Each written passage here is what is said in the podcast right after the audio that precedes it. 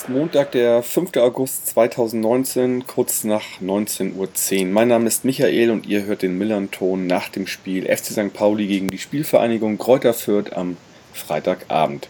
Das Spiel endet mit einer 1 3 Niederlage aus Sicht des FC St. Pauli und ja, folgend die Tore in ihrer Reihenfolge. Das 0 äh, zu 1 durch Daniel Keiter-Ruel, genauso wie das 0 zu 2 in der 35. Auch äh, Keiter-Ruel, äh, Diamantakos, kann aus Sicht des FC St. Pauli kurz vor der Pause in der 45. Minute auf 1-2 verkürzen.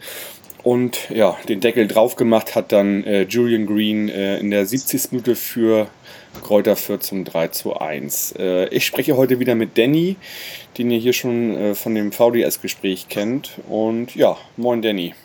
Moin. Danny, erstmal bevor wir zum Spiel kommen, äh, hattest du eine angenehme Anreise?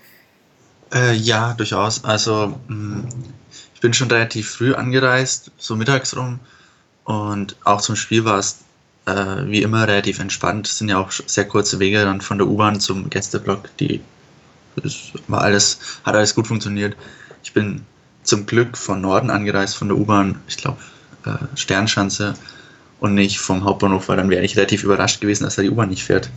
da sind auch viele St. Paulianer immer noch überrascht von. Also auch Leute, die, mit denen ich mich getroffen habe äh, an der Domschenke, äh, wussten halt nicht, dass zwischen Baumwall und Landungsbrücken die U3 gesperrt ist und es auch keinen äh, Schienenersatzverkehr gibt.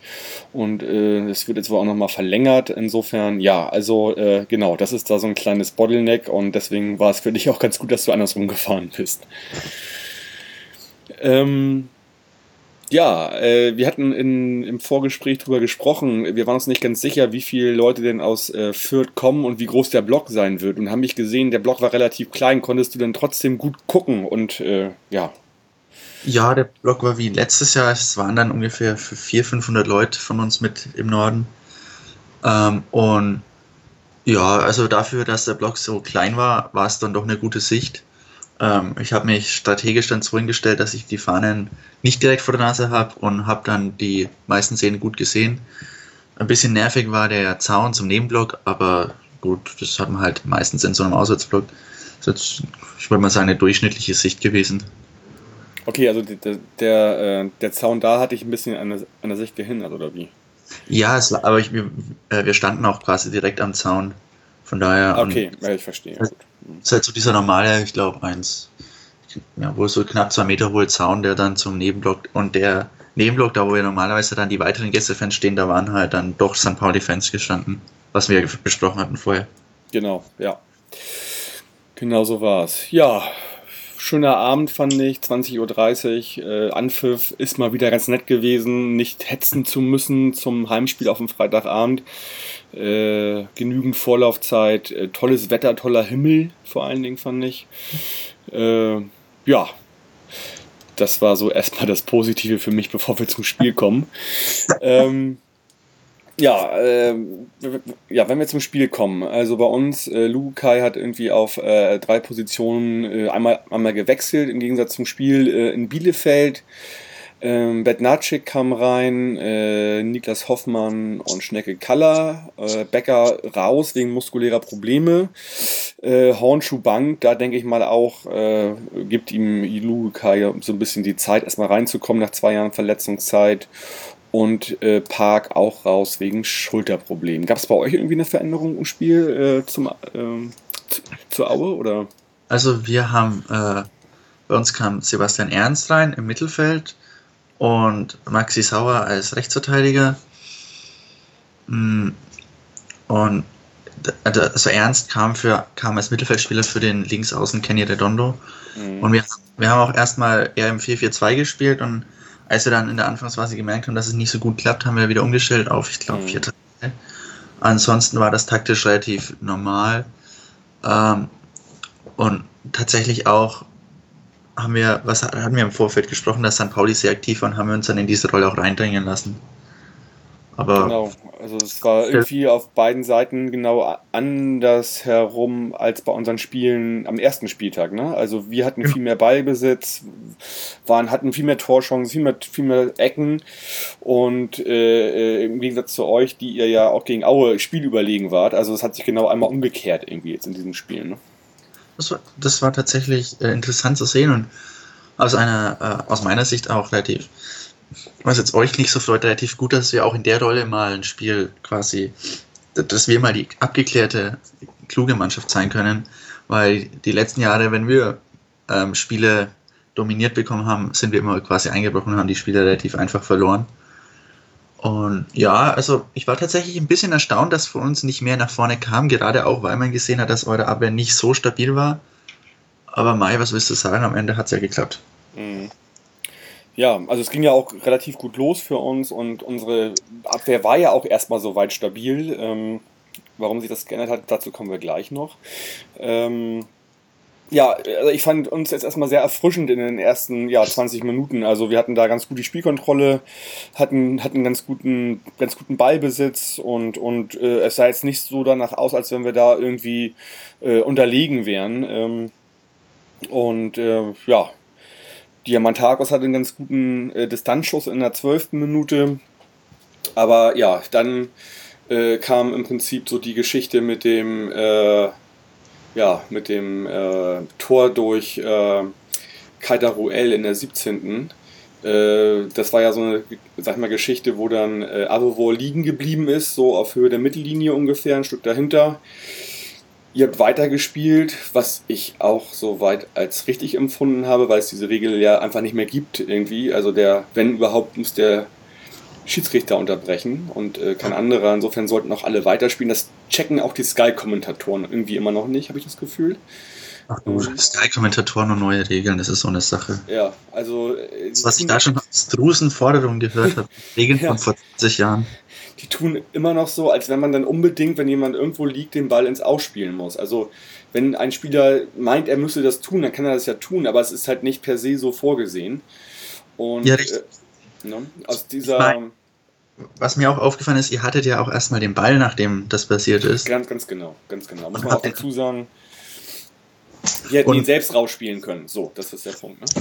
Und was mir tatsächlich am meisten aufgefallen ist, äh, als, weil ich habe mich ja schon gefragt, weil normalerweise auch in dem letzten Jahr haben wir Bälle eigentlich meistens rausgespielt, aber ich habe dann die Szene noch ein paar Mal angeschaut und habe dann irgendwann angefangen zu suchen, ob irgendein St. Pauli-Spieler darauf hinweist, dass da einer liegt. Und das hat dann auch keiner getan. Und dann kann ich auch unseren schweren Vorwurf machen, weil wenn der, der hast ja gesagt, der lag an der Mittellinie. Und wenn wir dann in der gegnerischen Hälfte sind, dann sieht das ja auch keiner im Rücken, dass Nee. da hinter ihm einer liegt. Und klar, ich bin prinzipiell sehe ich das schon auch so, dass man äh, das Spiel unterbrechen sollte, aber das ist halt, wie gesagt, dem Schiedsrichter sein Ding mittlerweile und äh, dass da die Spieler das dann umsetzen, was von ihnen gefordert wird und was aktiv die Anweisung war, das kann man ihnen schwer zum Vorwurf machen, finde ich. Genau. Die einzige Sache, über die man sich, wenn überhaupt, unterhalten kann, war das ein Foul oder nicht Foul. Wir wissen jetzt alle, dass es kein Foul war, dass aber wurde ganz unglücklich Ja. quasi äh, äh, über sein Fußbein abgerollt ist und das, ja, und äh, dementsprechend da auch diese Verletzung, also wir wissen jetzt ja, was es ist. Und äh, es ist ein Wadenbeinbruch und ein Syndemosisbandabriss. Also das ist ungefähr so das Schlimmste, was ich mir in Kombination vorstellen kann für irgendjemanden. Ja. Äh, äh, da ist sogar wahrscheinlich ein Kreuzbandriss sogar noch ein entspanntes Ding irgendwie fast schon. Ja, Ähm, vor- allem Kreuzband, das haben die Ärzte und Fußballer mittlerweile eine gewisse Erfahrung mit, das kennt man ja, aber ja, so relativ ungewöhnliche Kombination und dann auch noch so eine drastische, also ja, ich glaube, außer Achillessehne, das kann eigentlich wenig Schlimmeres passieren, leider. genau. Also eine, eine Riesenverletzung und das hat man ja auch schon gesehen im Stadion. Also ein äh, Avevor bleibt nicht so lange liegen und muss nicht so lange behandelt und fixiert werden und rausgetragen werden, wenn das nicht irgendwas richtig Schlimmes gewesen Ja. wäre. Und Ja, insofern, allgemein. Ich meine, der wurde ja fünf Minuten, glaube ich, auf dem Feld behandelt und so lange wird kein Spieler behandelt, wenn es nichts Schlimmes ist. Ansonsten würde der Schiedsrichter sofort sagen, man soll die Behandlung außen fortsetzen. genau. Das heißt, Ja. Also insofern doppeltes Pech in dem Augenblick für uns. Äh, unser, unser sage ich mal, bester Abwehrspieler, unser, unser, unser Innenverteidiger liegt dort, äh, verletzt sich schwer. Ihr macht das 1-0, äh, eine Moorflanke und da fehlt halt genau Avevor dann in dem Augenblick auch. Also das, äh, ja, war dann halt Pech für uns, ganz einfach. Ne? hm. Und Kaita Ruel, so wie man ihn kennt, wenn er die Chance hat, dann ist er auch super abgeklärt und souverän, dann macht er auch so ein Tor. Ne? So.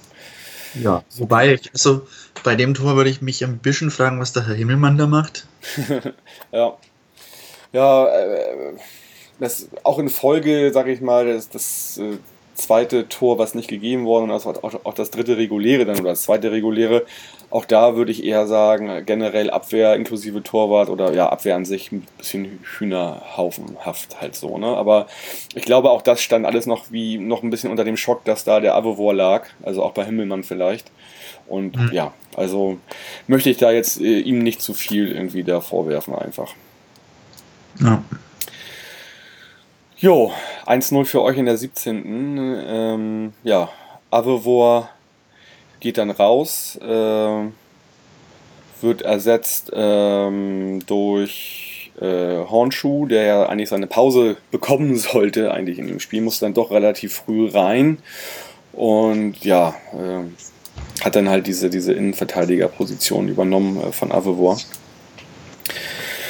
Jo, und dann äh, merkte man auch irgendwie, wie das Spiel so ein bisschen zu euren Gunsten erstmal so ein bisschen äh, sich verschoben hat. Ähm, ja. und, und, man merkte halt, jetzt äh, ist die Defensive von uns auch so ein bisschen zu, zu knacken. Also es gab dann ja halt das 2-0 in der 29. Minute. Mhm. Da sah die Abwehr auch nicht gut aus. Und äh, erstmal so von außen war das erstmal so, ja, okay, das ist das jetzt das 2-0. Und äh, im Nachhinein wissen wir, das Spiel wurde jetzt, also wir haben auch unseren ersten äh, Videoassistenten-Moment im, im Stadion quasi äh, erleben dürfen. Äh, nur leider haben wir davon jetzt nicht viel mitbekommen, fand ich. Ähm, also äh, der Videobeweis wurde zu Rate gezogen. Irgendwann gab es dann halt einen, einen Abstoß von äh, Himmelmann, aber keiner wusste direkt, was ist jetzt eigentlich passiert. Wir wissen im Nachhinein, es ist eine Abseitsentscheidung gewesen. Aber zudem hat dann auch noch auf der Anzeigentafel das 2-0 bis zum nächsten regulären 2-0 gestanden. Insofern war ich mir selbst gar nicht mehr sicher. Ich musste mich immer wieder selbst hinterfragen, gab es wirklich keinen Mittel, äh, Mittelanstoß? Äh, also ich fand das total kurios, diese Szene. Wie hast du denn das erlebt? Naja, ich hatte, da hatte ich ja, haben halt am gestern auf dem Folge, man schaut genau aufs Feld und man hat halt gesehen, der Schiedsrichter wartet ab und dann hat er den Videoassistent das Zeichen gemacht und dann die Hand gehoben. Das heißt, für, für mich und die Le meisten Leute im Gästeblock war ziemlich klar, dass es 1-0 steht.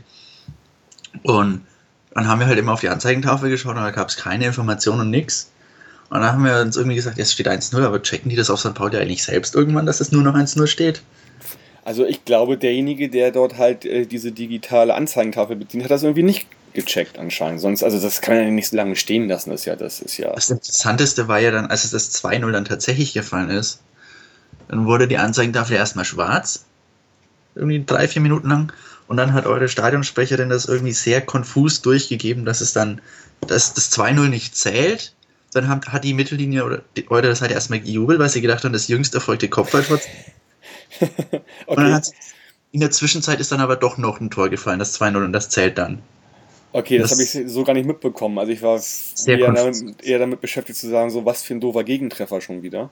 Aber irgendwie, wie gesagt, hat da in der Sprecherkabine, äh, äh war da, äh, ja, gab es da auch so ein bisschen Konfusität, irgendwie sowas.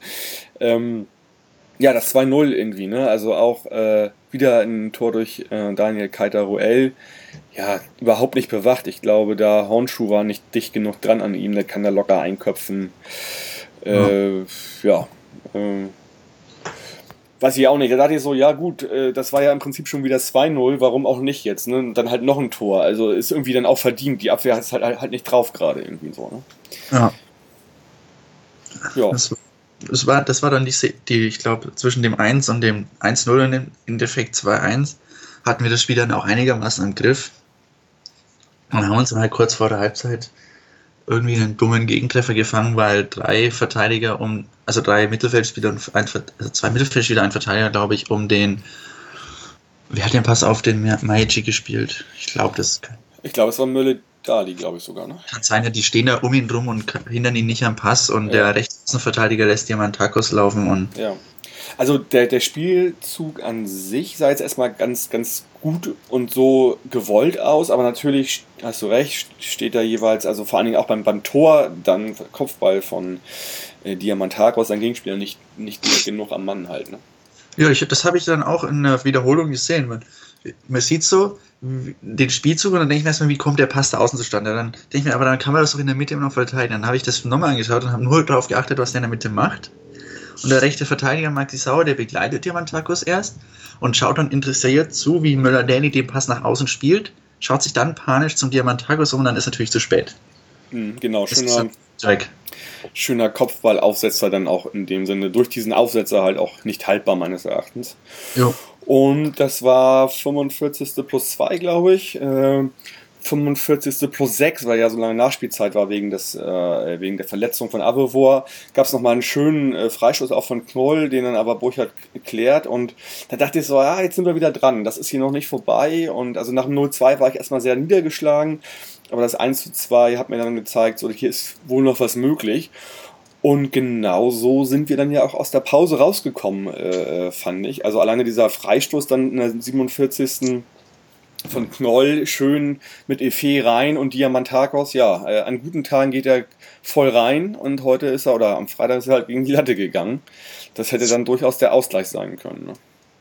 Jo, das war, das, da sind wir, also aus der Pause sind wir überhaupt nicht rausgekommen, muss man sagen. Ja. Aha ich denke, also das frage ich mich auch, wie das wirklich passieren wird, weil man hat ja damit rechnen müssen, dass St. Pauli mit Wut im Bauch aus der Pause kommt und die Dynamik ausnutzen will von dem Anschlusstreffer. Ja. Und da haben wir halt quasi keinerlei Spielberuhigung in, einbringen können, das, keine offensiven Akzente aufsetzen können, irgendwie mit Kontern oder ähnlichem. Ja. Sondern haben uns erstmal sechs, sieben Minuten einfach reindrängen lassen, bis zu der Chance von Green dann. Und dann kam ja nochmal der eine Schuss von Maechi nach dem Solo. Ja, Maechi, ein wunderschöner Solo einfach, den du eigentlich, äh, ja, äh, hätte ich ihm so, so gegönnt, das mit dem Tor zu krönen, weil es einfach wunderbar ist, wie er da die, die beiden Gegenspieler irgendwie umtanzt im 16er. Und auch das, also das ist jetzt auch nicht seine große äh, Stärke, sage ich mal so, der Torabschluss, aber das hätte ich natürlich super gegönnt, dass er da das 2-2 auch macht. Also wir waren zweimal kurz davor, den Ausgleich zu machen. Und ich glaube tatsächlich, dass das Spiel hätte noch ja, anders ausgehen können, wahrscheinlich, wenn das gefallen wäre. Also ein, eine von diesen beiden Chancen. Ne? Jo. Und ich denke danach, also nach diesem Solo von Maichi, war irgendwie ins, also haben zwei Effekte, denke ich, gewirkt. Einerseits, St. Pauli hatte irgendwie zwei, drei, zwei richtig große Chancen und so zwei, drei Halbchancen und hat irgendwie gemerkt, irgendwie, irgendwie klappt das nicht, obwohl die beste Chancen haben.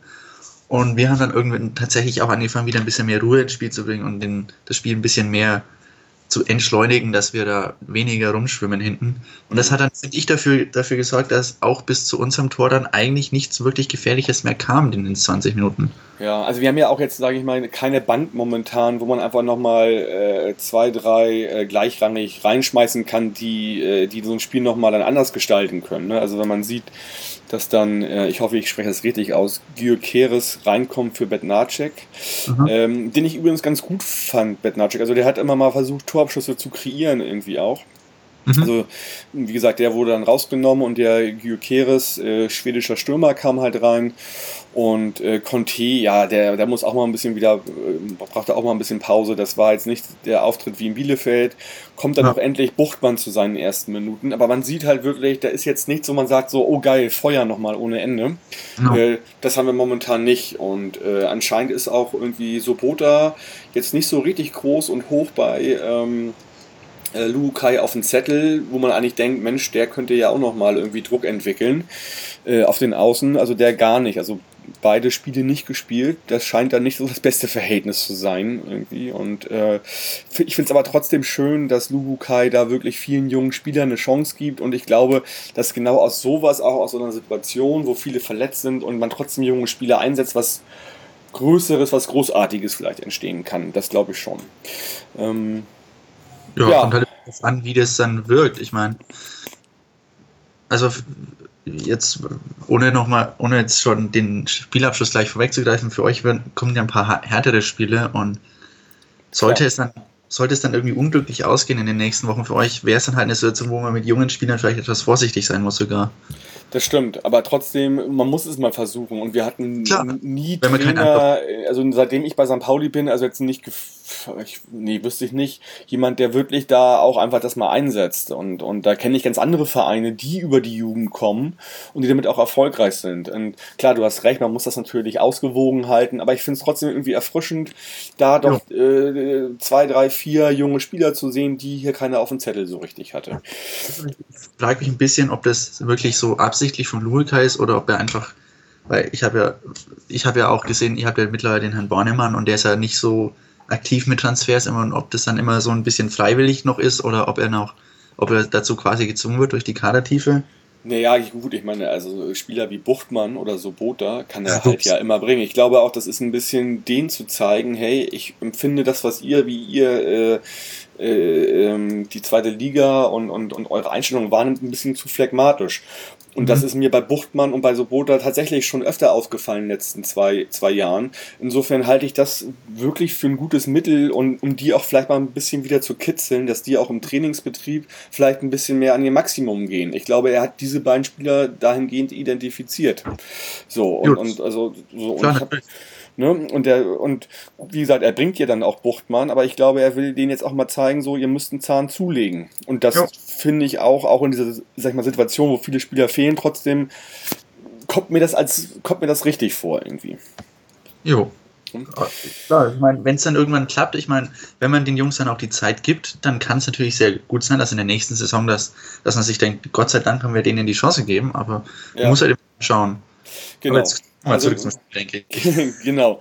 Ihr macht noch, äh, ja, ihr macht den Deckel drauf durch einen wunder wunderschönen äh, Treffer, den du richtig gut sehen konntest durch, äh, durch Julian Green. Also ansatzlos aus der Distanz äh, rechts in den Winkel geknallt, das Ding. Ne? Das war tatsächlich. Ich fand, was man bei uns wird Julian Green immer ein bisschen kritisiert dafür, dass er so, das hast du ja bestimmt auch gesehen, der wuselt sich immer ganz gerne und relativ gut durch ein, zwei, drei Spieler durch, ne? Und da denken, also ich habe manchmal immer, wie ist denn jetzt da wieder am Ball geblieben? und das man, man wirft ihm gerne mal vor, dass er ein bisschen zu wenig zweikampftechnisch und defensiv denkt. Was ich bei dem Tor richtig gut fand, ist, wenn man da die Entstehung sieht, dass er sich selbst den Ball zurückgeholt hat, den dann weitergespielt hat und dann äh, in die richtige Position gelaufen ist. Und das war ein Tor, das ging eigentlich zu 95% nur auf ihn und der Schuss. Ich meine, auf der, der Zone und YouTube-Wiederholung sieht man den Schuss mal von hinten und das war eine Flugkurve, du. Respekt. Ja, also so ansatzlos reingedonnert, das Ding. Also wo man auch sagen muss, Respekt, schönes Tor, kann man nicht anders sagen. So. Ja, und damit war das Spiel ja eigentlich relativ tot. Ja, dann, das war dann das war die 70. Aber wie gesagt, wir haben halt nichts zum Nachlegen richtig und wir haben halt diese vielen oder einige Chancen gehabt, die, die vergeben wurden und dann war eigentlich auch klar irgendwie, das, das, das wird hier heute nichts mehr. Ja. Ne? Insofern, ja, äh, ich hatte ja ein 3-1 getippt, leider aus äh, anderer Richtung. Du hattest 4-2, was hattest du gesagt, für euch?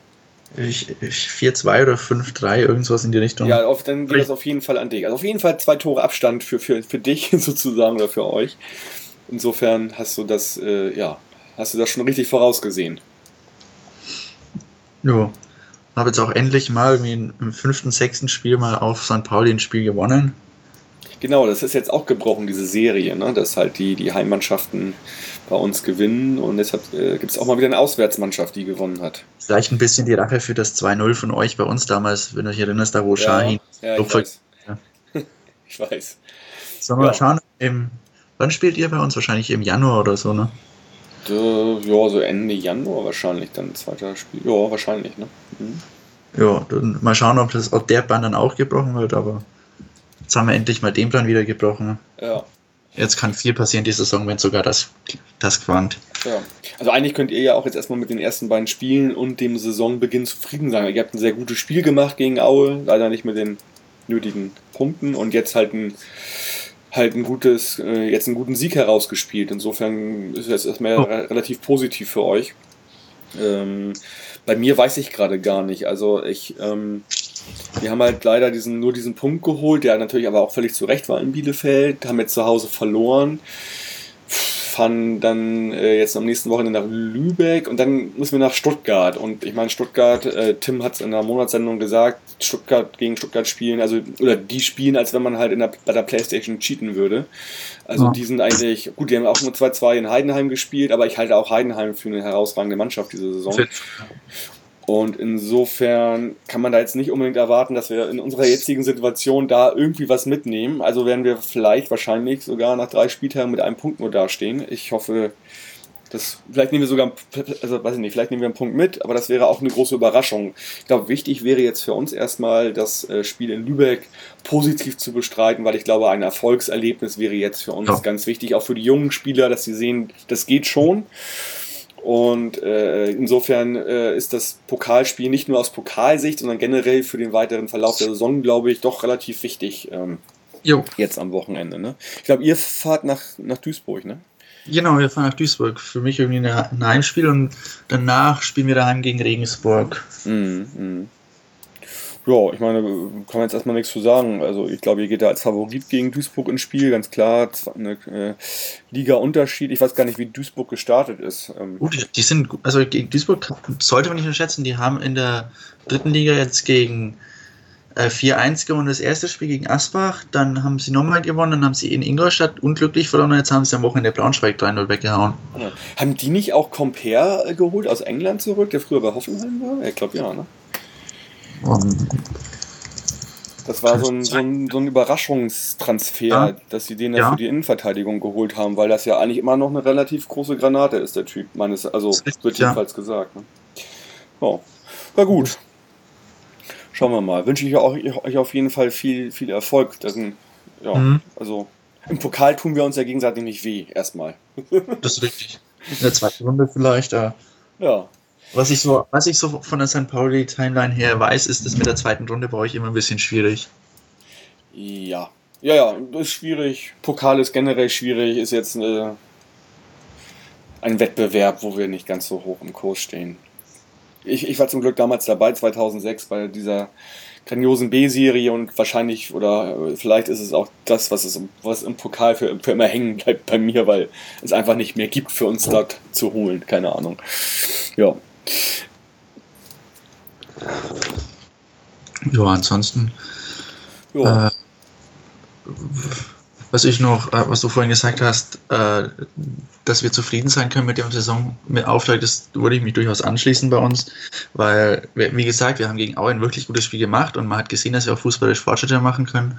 Aber was ich fast noch wichtiger finde, ist jetzt bei euch, wie, was ich vorhin schon angeschnitten habe, dass wir einfach mal, klar auch mit ein bisschen Glück, aber trotzdem mit ein bisschen Intelligenz und ein bisschen eiskalt, eiskalten Torlichern einfach gewonnen, obwohl man das Spiel nicht dominiert hat, obwohl man unterlegen war. Und das ist uns halt jahrelang komplett abgegangen. Und da haben wir jetzt anscheinend irgendwie die Mittel dazu, solche Spiele auch mal zu gewinnen. Und das ist, finde ich, ein großer Fortschritt. Und gerade auch äh, bei dem Spiel hat man auch wieder gesehen, was ich ja vor dem Spiel schon gesagt habe, dass Marvin Stefaniak wirklich große großer Faktor für uns werden könnte, weil wenn man, der hat sowohl das 1-0 eingeleitet mit diesem unglaublich guten Quer, Querpass auf Moore und dann das 2-0 direkt vorbereitet und also ich bin tatsächlich relativ zufrieden mit dem Auftrag und ich glaube aber auch, dass ihr, auch wenn ihr jetzt nur einen Punkt geholt habt, dass ihr zumindest optimistischer in die Saison schauen könnt, als das teilweise auf Twitter geschrieben wurde vor der Saison mit den Aussagen von Lurukai. Ja, also optimistisch kann man ja jetzt schon mal sein, dass wieder ein, zwei Langverletzte im Training sind. Äh, andere haben mit dem individuellen Training begonnen, also da kommt ja noch ein bisschen was nach. Äh, äh, Ziereis, Flum, Fährmann äh, und so weiter. Also insofern, ähm, ja, gibt es da ja auf jeden Fall Hoffnung und ähm, wir schauen mal, also Avevor, denke ich mal, wird auf jeden Fall für die ganze Saison ausfallen. Also könnte ich mir jetzt nicht vorstellen, dass der äh, wiederkommt. Ich, ich, hoffe natürlich, dass der äh, einen sauberen und guten Genesungsverlauf hat und dass da alles klappt. Aber da, äh, ja, auf unseren etatmäßigen Kapitän können wir erstmal nicht mehr zählen, leider. Und insofern wird es auch Zeit, dass da so ein Ziereis zurückkommt zum Beispiel. Und ich glaube, dann, ja, die brauchen natürlich auch wieder ihre Zeit, um reinzukommen, wenn sie denn spielen. Also das wird ein langsamer, zäher Aufbau und ich glaube, es wird auch eine lange, zähe Saison für uns werden. Möglicherweise gibt es da jetzt nochmal irgendwie bis, zur Trans bis zum Transferperiodenschluss nochmal, vielleicht nochmal ein oder zwei äh, Neuzugänge. Äh, ich tippe mal auch eher auf Laien, ähm, wo man ja. jetzt in den ersten Wochen vielleicht sieht, auch in der, in der, äh, im Ausland oder in der ersten Liga dann nachher, dass die nicht zum Zug kommen. Vielleicht gibt es da noch irgendwas zu holen. Und ähm, davon gehe ich mal aus, dass da bestimmt noch ein oder zwei kommen. Aber wie gesagt, äh, jetzt geht es erstmal da, dass die, dass die Verletzten, die jetzt zurückkommen, wieder reinkommen und dann schauen wir einfach mal. Ja. Gut, Dani, also wenn du, ja, ich glaube, wir sind durch. Also wenn du noch irgendwas hast, ansonsten glaube ich, haben wir alles besprochen für heute Abend. Nö, also ich habe nichts mehr auf der Seele. Ich denke, war also für uns ein sehr schöner Tag und also das Einzige, was ich noch sagen könnte, ist, also dass ich natürlich auch und das auch im Namen von den ganzen Fürther-Fans, weil wir standen ja auch im Blog bei der Verletzung und haben uns nicht so wirklich über das Tor gefreut, sondern war, hat schon gesehen, dass da was wirklich Ernstes war. Und wir haben ja auch dann äh, Christoph Abevor vom, als er dann abtransportiert wurde, haben wir auch mit applaudiert und ich denke, dass wir einfach abschließen können damit, dass wir ihm gute Besserung wünschen und hoffen, dass er die für seine Verhältnisse schnell zurückkommt. Ja, ja, super, vielen Dank und gutes Schlusswort, denke ich. Äh, ja, ich, ich wünsche euch erstmal jetzt äh, erstmal viel Erfolg im Pokal am nächsten Wochenende und ich denke mal, einer von uns wird dann mit dir wahrscheinlich auch zum Rückspiel sprechen. Gut möglich. Alles klar, Danny, vielen Dank. Ich sage noch mal ein bisschen was äh, in eigener Sache. Mhm. Es gibt eine ganz hervorragende Monatssendung, die ist am Samstag vor Publikum in Live-Situationen in den Fanräumen entstanden. Äh, Bier gab es von Kervida, von der Kervida Brauerei, Kuchen und Kekse von Emmas Konditorei. Äh, T.S. Ullmann war der Special Gast, war auf der Bühne, also eine ganz tolle Sendung. Ich war selbst als Gast äh, vor Ort und da, äh, ja, die kann ich sehr oder jedem ans, ans Herzen legen, der St. Pauli-Fan ist und sich auch für Musik interessiert. Das ist, und äh, man wird super unterhalten auf jeden Fall. Und äh, ja, was die VDS, NDS-Folgen angeht, da kommen die nächsten vier Folgen von Yannick, äh, der sich dann den Spielen in Lübeck im Pokal und Stuttgart im Punktspielbetrieb widmen wird. Jo, ansonsten äh, erstmal den Hörerinnen ja, wünsche ich einen schönen Wochenbeginn. Bis bald. Äh, Forza, bleibt gesund und macht's gut. Ciao, ciao. Tschüss.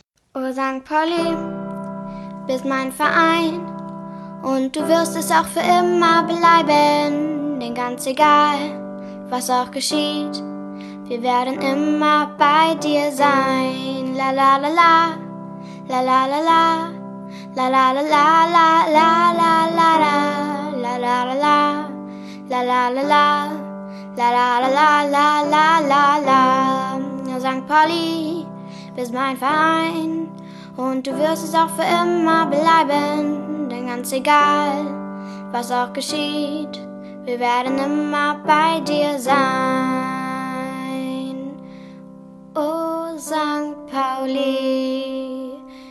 bist mein Ver